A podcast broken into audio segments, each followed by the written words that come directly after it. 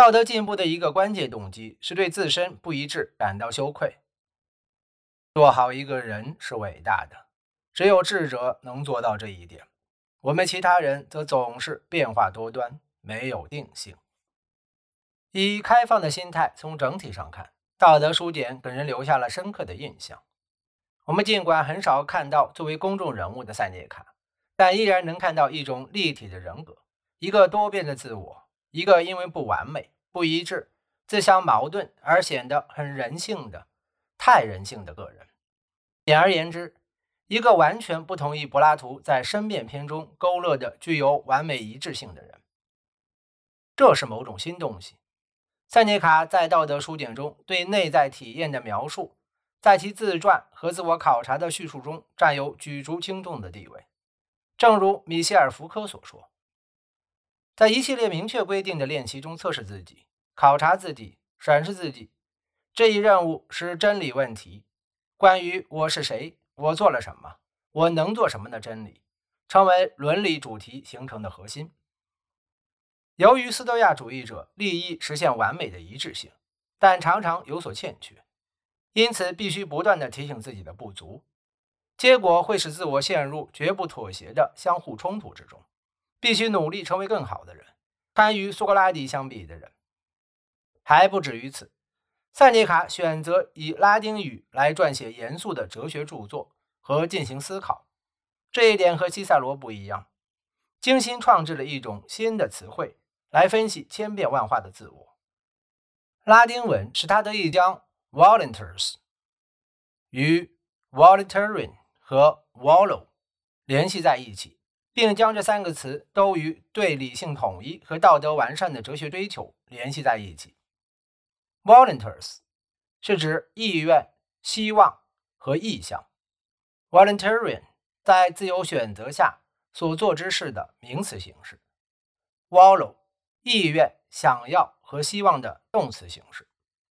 同时，性格的一致性、保持行为的逻辑一致，也与 constans 即在想要实现某物上表现出坚韧不拔和恒久不变，或者换句话说。与坚持原则而不顾后果，甚至不惜死亡联系在一起。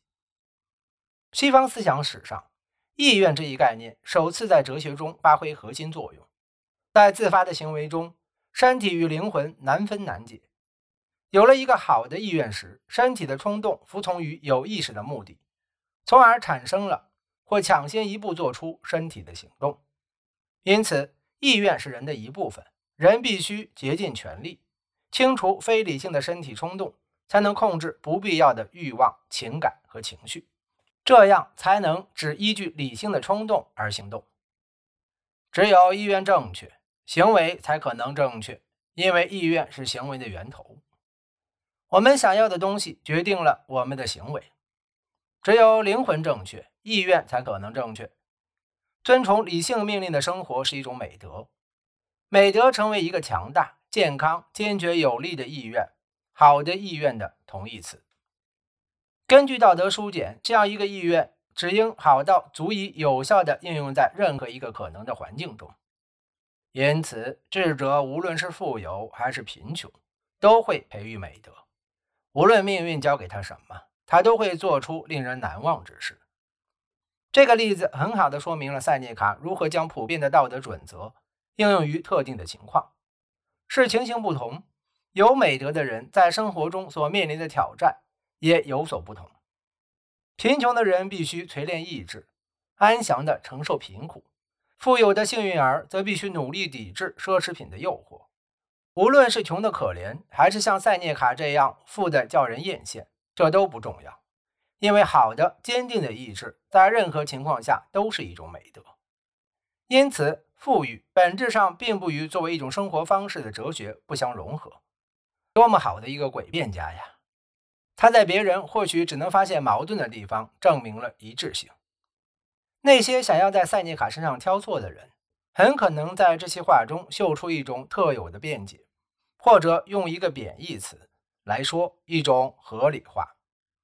合理化这个词，由于弗洛伊德主义者，而在二十世纪才变得十分流行。更复杂的是，塞涅卡多次承认，尽管他赞美美德，并能够描述出智者应当过的生活方式，但和苏格拉底不同，他不是一个能将语言和生活协调一致的人。按照他自己的说法，他尚未取得和谐，仍然言行不一。感谢您的收听，欢迎您订阅、点赞、评论和分享。